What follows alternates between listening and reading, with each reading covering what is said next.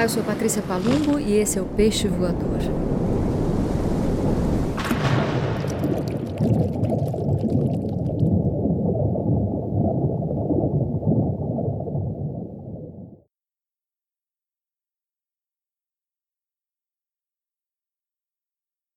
Bom dia, boa tarde, boa noite para você que me ouve. Hoje vou começar falando do livro novo de Simone de Beauvoir, um livro que foi recém-lançado aqui no Brasil, chamado As Inseparáveis. Conta uma história verdadeira, mas que Simone transformou em ficção. Ela trocou os nomes, o dela própria e o de Zazá, sua melhor amiga de colégio e depois da primeira juventude. É uma história linda de um primeiro amor, de uma grande amizade e também de descobertas nessa época, o que é muito lindo, né?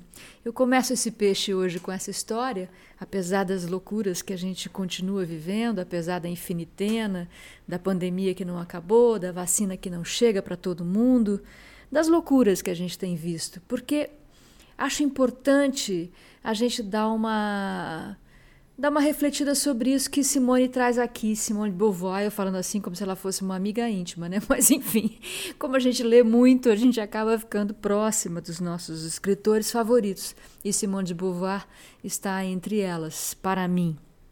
E nesse trecho aqui do As Inseparáveis que eu vou ler para vocês, ela ainda menina, muito menina mesmo, jovenzinha, ela descobre o melhor ela muda a percepção do que é pecado para ela. Vejam só que interessante. Nesse momento, Sylvie, que é a personagem que na verdade é Simone de Beauvoir nessa história, As Inseparáveis, ela vai se confessar. Estava por volta de 13 anos de idade aqui. Quando me confessava, não me preocupava com criancices. Comungava várias vezes por semana e o padre Dominique incentivava-me a trilhar o caminho da contemplação mística. Minha vida profana nada tinha a ver com aquela aventura sagrada. Os pecados de que me recriminava diziam respeito principalmente a meus estados de alma. Tivera pouco fervor, esquecera por tempo demais a presença divina, rezara distraidamente, pensara em mim com excessiva complacência. Tinha acabado de expor essas faltas quando ouvi, através do ralo, a voz do padre Dominique. Só isso mesmo? Fiquei paralisada. Ouvi dizer que minha pequena Sylvie não é a mesma de antes, disse a voz.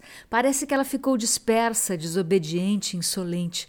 Minhas faces ficaram em brasa e eu não consegui articular nenhuma palavra. A partir de hoje vai ser preciso tomar cuidado com essas coisas, continuou a voz. Vamos conversar sobre isso. Padre Dominique deu-me absolvição e eu saí do confessionário com o rosto afogueado. Fugi da capela sem fazer a penitência. Estava muito mais perturbada do que no dia em que no metrô um homem havia entreaberto sobretudo para me mostrar uma coisa rosada. Durante oito anos eu me ajoelhara diante do Padre Dominique como se me ajoelhasse diante de Deus, e ele não passava de um velhote mexeriqueiro que ficava batendo papo com aquelas mulheres e levava a sério as maledicências delas. Sentia-me envergonhada por lhe ter aberto minha alma. Ele me traíra. A partir de então, quando avistava sua batina preta em algum corredor, eu enrubescia e fugia. Durante o final do ano e no ano seguinte, confessei-me com vigário de Saint-Sulpice. Trocava com frequência de confessor. Continuei rezando e meditando, mas durante as férias a luz se fez em mim. Olha só que legal. Agora começa essa parte aqui da, da mudança, da transformação de percepções né, e de conceitos. Agora as amoras e as avelãs das sebes me aborreciam. Eu tinha vontade de saborear o leite das eufórbias, morder as bagas venenosas, cor de zarcão, que tem o belo e enigmático nome de selo de Salomão.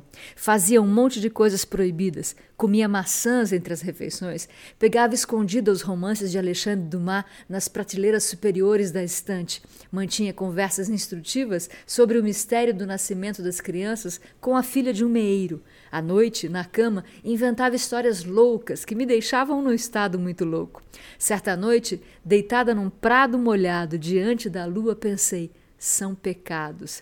Mesmo assim, estava firmemente decidida a continuar comendo, lendo, falando, sonhando como bem me desse na cabeça. Não acredito em Deus, pensei. Como acreditar em Deus e escolher deliberadamente desobedecer-lhe? Fiquei atordoada por um momento com essa evidência. Eu não acreditava. Esse trechinho aqui é, foi muito divertido para mim quando eu li, porque eu lembrei da minha primeira comunhão, que eu fiz nessa época também, não mais cedo ainda, acho que eu tinha 11 anos, e a gente ia mesmo pro, pro, pro catecismo de olho no que a gente tinha lá atrás do salão paroquial, que era uma quadra, e era a melhor quadra naquela época, e a gente ia lá jogar bola, e a gente se estapeava nos jogos, e quebrava a cara um do outro, depois tinha que fazer as pazes no catecismo. Era muito divertido e tinha essa história da hóstia, né? da primeira comunhão. E eu ficava pensando que algum grande milagre ia acontecer assim que o padre colocasse na minha boca aquele biscoitinho. Aconteceu que o biscoitinho grudou no céu da boca e eu fiquei ali atordoada, achando que alguma coisa de muito errado ia acontecer. Nessa época, a gente é muito impressionável né, com esse tipo de coisa. E eu gostaria de pensar que a gente segue sendo impressionável pelo resto da vida. Mas o que eu acho é que Simone de Beauvoir, nesse momento, descobriu aquilo que Antônio Cícero traduziu muitíssimo bem como colher o dia, para a expressão carpe diem, né? que é você você ritualizar as coisas que a vida lhe oferece e fazer disso suas conexões com o divino. E aí eu estou discutindo aqui, tô, é, na verdade não discutindo, mas eu estou discordando de Simone de Beauvoir. Não é acreditar ou não acreditar em Deus, é acreditar na vida, acreditar nos milagres cotidianos, né? Isso, comer uma maçã entre as refeições, pecado? Não, delícia, ritual, prazer pequenas alegrias, né? pequenas delícias que vão fazendo a vida da gente ficar melhor. E que num momento como esse, em momentos, aliás, como esse que nós estamos vivendo, momentos difíceis assim, essas pequenas alegrias é que dão o compasso, né? É que podem fazer com que a nota não fique tão dolorida. É aí que dá a dinâmica, é aí que dá o equilíbrio. Brincar um pouco, ritualizar um pouco, sem, claro, esquecer o que está acontecendo, mas tirar a noção de pecado daí, tirar, tirar a noção do sofrimento. Né? Como é que dizia no poema do Drummond?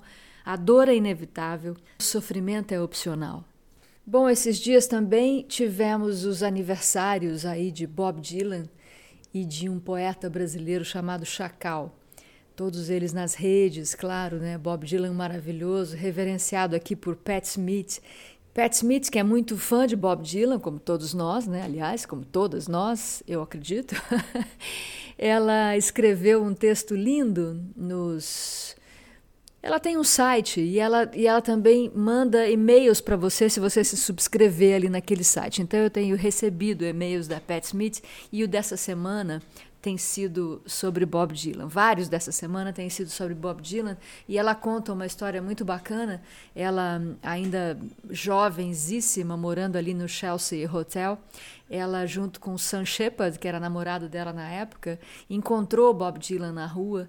Os três eh, foram juntos para um lugar e, chegando nesse lugar, estava eh, acontecendo uma espécie de sarau, daqueles que a Eileen Miles poeta norte-americana falou aqui que participava também, né? Que Eileen Miles entendia a poesia, ou melhor, entende a poesia dessa maneira, meio punk, como Pat Smith. A poesia é para ser dita, não para ser escrita. Acaba sendo, claro, transcrita para o papel, mas esses saraus tinham essa característica. E Pat Smith, nesse dia, ali a convite de Bob Dylan, nesse lugar, chegou e foi chamada para o palco e ela começou a dizer um texto sobre um jovem arqueiro e sua irmã, uma relação incestuosa, umas coisas incríveis e um guitarrista que estava ali do lado, porque tinha isso.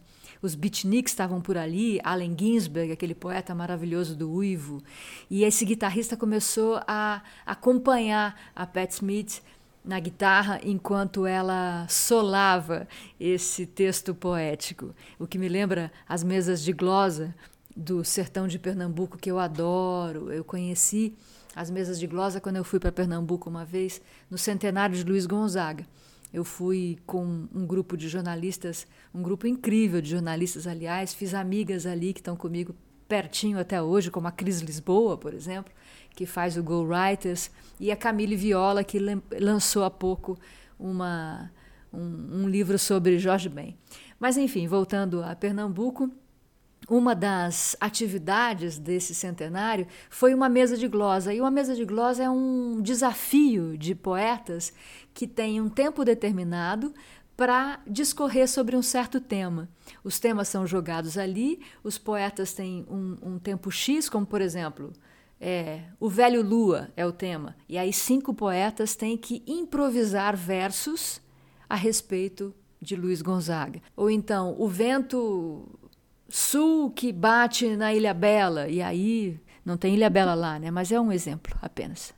Enfim, uma delícia saber que Pat Smith, né, nessa época de menina, estava lá recitando seus poemas ou falando de improviso seus textos poéticos, com as guitarras acompanhando ela, e que aqui no Brasil, num sertão totalmente contexto histórico-geográfico diferente, os encontros de poesia também acontecem. E esses dias eu estava assistindo o meu querido Hélio Flanders, vocalista do Vanguard e também parceiro de Tiago Petit em canções que eu adoro, como Forasteiro e Romeu, fazendo uma série de encontros virtuais, é claro, sobre o Walt Whitman.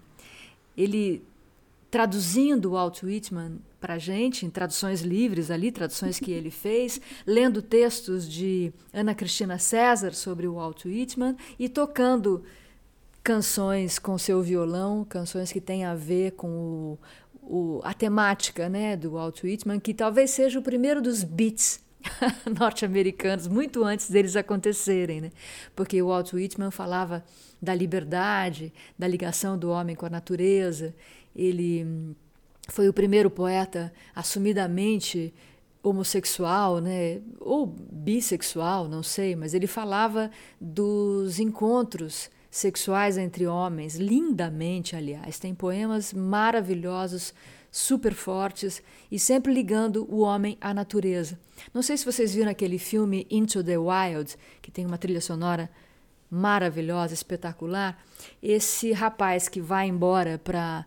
Ele abandona a sociedade, isso já nos anos 70, né, nos Estados Unidos, ele abandona a, a a sociedade vai para o meio da floresta e ele quer viver ali como um poeta, tipo um Walt Whitman, tipo um, um, um beatnik, só vivendo é, do que ele tem à sua volta. Só que ali é frio, né? Então o filme não acaba bem. Não sei se vocês já viram, é lindo, mas tem essa questão. E a gente que anda muito pelo mato sabe que essas coisas super podem acontecer, né? Você come um negocinho errado, nossa, péssimo.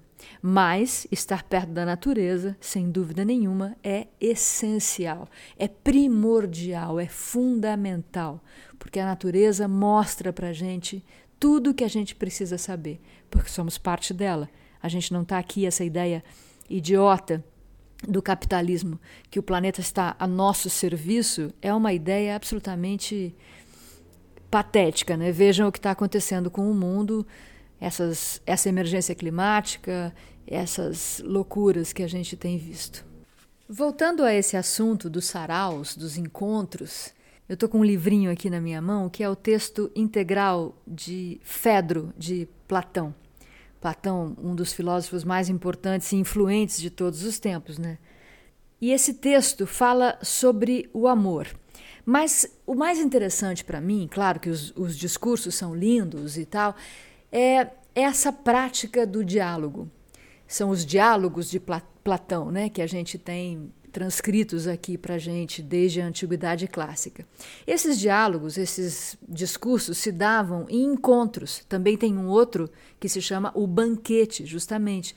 Eles se reuniam, tomavam vinho, é, ouviam música e discursavam uns para os outros exercitavam o diálogo com prazer, com alegria, como parte daquele encontro social.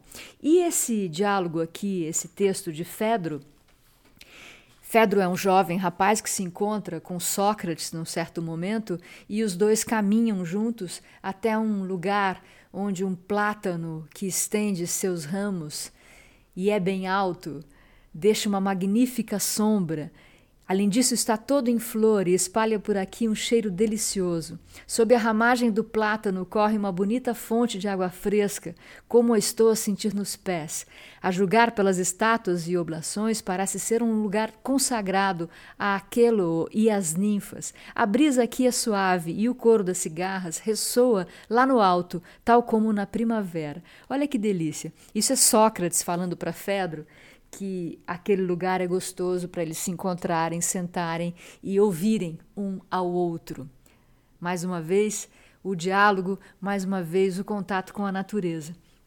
E Fedro quer contar para Sócrates qual foi o discurso de Lísias sobre o amor. Tem um pedacinho que eu vou ler para vocês que é assim: Queres te tornar cada vez mais virtuoso? Confia em ti e não na pessoa que te ama, pois o que ama louvará sempre as tuas palavras e teus atos, sem se preocupar com a verdade e com o bem, de medo de te perder ou pela simples cegueira que é própria da paixão. São estas as ilusões do amor. O amor infeliz aflige-se com aquilo que a ninguém incomoda. O amor feliz acha que tudo é encanto, as menores e mais insignificantes coisas. O amor é mais digno de piedade do que de inveja. Se cederes aos meus desejos, não me verás à procura, na tua intimidade, de um simples prazer efêmero. Hei de estar vigilante a quem nos liguem interesses duráveis, pois que, liberto do amor, sou capaz de me dominar. Aí mais para frente. Talvez creias que uma amizade sem amor seja fraca e sem vida. Nesse caso, considera que se assim fosse, seríamos indiferentes para os nossos filhos e para com os nossos pais, nem poderíamos ter amigos que se ligassem a nós, pois não é na paixão que as amizades se originam, mas em outros motivos. E Sócrates ouve Fedro falar sobre isso e diz que mais interessou a ele o entusiasmo desse jovem amigo ao ler o discurso, ao falar do discurso, do que pelo discurso propriamente dito. O que me traz de volta a Simone de Beauvoir e a esse lindo livro que ela acaba de lançar, As Inseparáveis. Ela, né, a editora Record aqui no Brasil. Mas tem um prefácio da irmã de Simone de Beauvoir, que é um prefácio lindo que dá o contexto histórico, né, que conta a história verdadeira, vamos dizer, que inspirou esse romance. E eu volto para ele porque ele fala, ele, ele, este romance, ele fala num certo momento sobre essa descoberta, o texto que eu li para vocês aqui no começo, o trecho, essa descoberta dos prazeres da vida e mais que tudo fala sobre a amizade, o entusiasmo, né, que essa amizade acaba trazendo e fazendo com que Simone escreva tempos depois esse romance.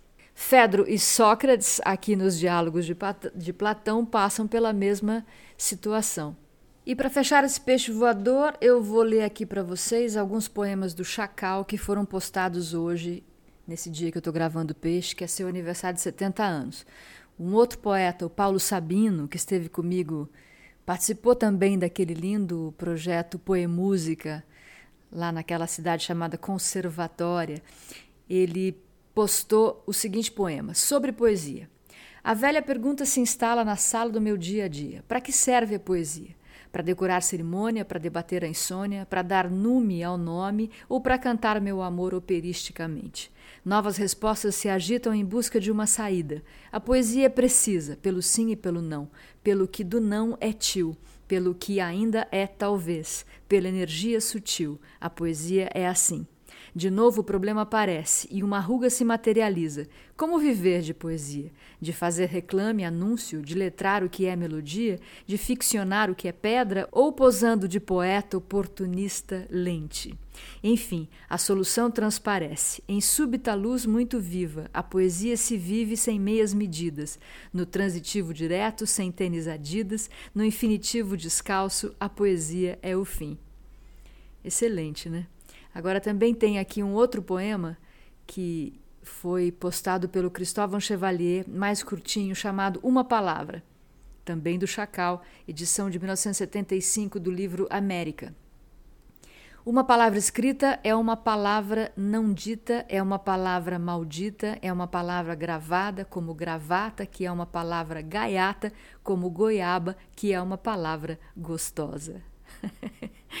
Adorei. Cristóvão Chevalier e Sabino são poetas também, contemporâneos. Chacal, poeta desde os anos 70, está naquele livro lindo da Heloísa Buarque de Holanda, os poetas hoje, 26 poetas hoje, né? Recentemente ela lançou Poetas Mulheres, já li aqui para vocês algumas coisas, mas Chacal é o aniversariante do dia, então é com ele que eu encerro esse peixinho voador de hoje. Foi curtinho, outro dia me disseram que eu estou falando muito rápido, talvez eu esteja um pouco ansiosa esses dias, prometo melhorar nas próximas edições.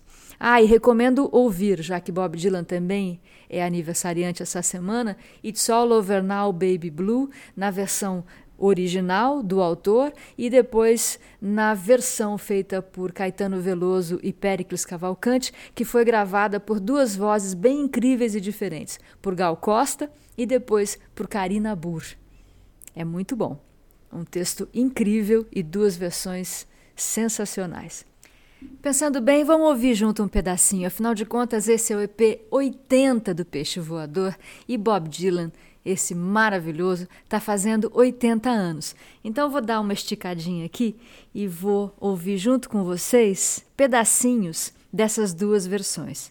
Primeiro, com a diva máxima Gal Costa.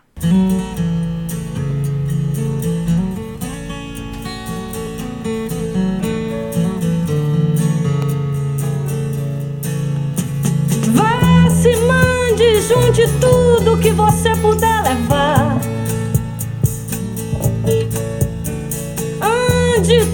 que parece seu, é bom que agarre já. Seu filho feio e louco ficou só. Chorando, feito fogo à luz do sol.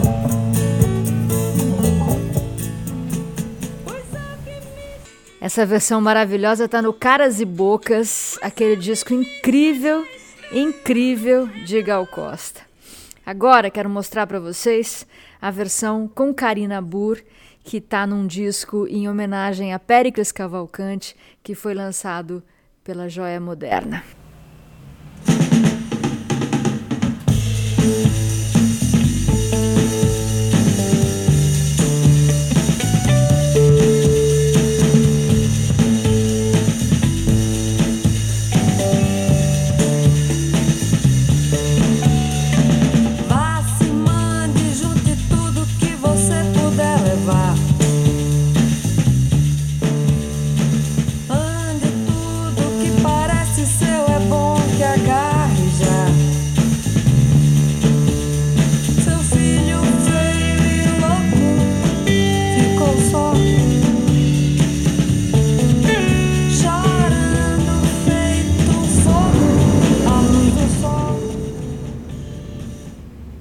Música originalmente se chama It's All Over Now, Baby Blue, e aqui na versão de Caetano e Pericles virou E já não tem mais nada, negro amor. É lindo, né? É uma versão quase literal, é muito bem feita, porque é, respeita toda a métrica da canção de Bob Dylan. É imensa letra, como é característico da obra desse compositor norte-americano maravilhoso e é realmente muito bem arranjada. O Caras e Bocas é um disco da Gal Costa do final dos anos 70 e esse disco aqui, que tem Negro Amor, com Karina Burr, se chama Mulheres de Pericles. Tem Céu, Nina Becker, Bluebell, Malu Magalhães, Bárbara Eugênia, Tulipa Ruiz, Yara Renó, Nelisa Assunção, Laura Lavieri, todo mundo cantando, Thier, Juliana Perdigão, Ava Rocha, todo mundo cantando a música de Pericles Cavalcante, que tem maravilhas, né? Não sei se vocês conhecem bem, mas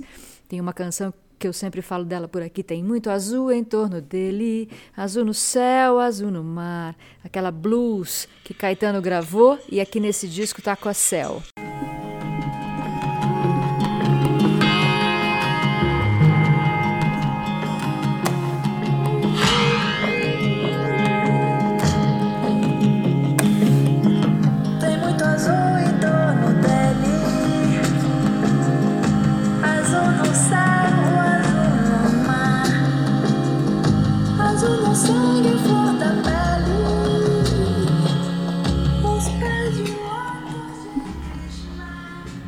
Som hoje não tá bonito, gente, porque a minha caixinha ficou lá na praia e eu tô só com o, o iPhone aqui. Mas eu tô indo, tô voltando já já e os novos peixes, os próximos episódios do Peixe Voador vão ser feitos lá de frente para o mar. Eu estou aqui em São Paulo, está um frio danado, estou trabalhando a beça. Não sei se vocês viram, mas está no ar o Festival Divinas Brasileiras. Eu fiz os roteiros e as entrevistas em homenagem a Chiquinha Gonzaga, Dolores Duran e Elisete Cardoso. Está na página do Instituto Empumalanga. É um nome difícil, né? Mas tem os links lá no meu stories do Instagram e também no meu perfil. Eu pus lá uma coisinha sobre Dolores Duran no último domingo e você pode chegar direto ali nesse documentário que está no YouTube. Pronto, dei uma engordadinha no peixe. Agora me despeço. Espero que vocês estejam com saúde. Por favor, não aglomerem, não saiam sem máscara. Se cuidem, álcool gel. A pandemia segue, gente, fortíssima. É uma loucura, mas a gente continua nessa situação. Então vamos tomar muito cuidado, por favor. Bebam muita água, fiquem em casa, se apeguem aos livros, aos pequenos rituais, aos pequenos pecados, né, aos pecadinhos. Uma música que eu vou tocar aqui para vocês qualquer dia também. E vamos tentar passar por isso da melhor maneira possível. Muito obrigada a todas, a todos pela audiência. Tem sido uma delícia. Episódio 80 do Peixe Voador. Vejam só que maravilha. Muito obrigada pela escuta e até o nosso próximo encontro.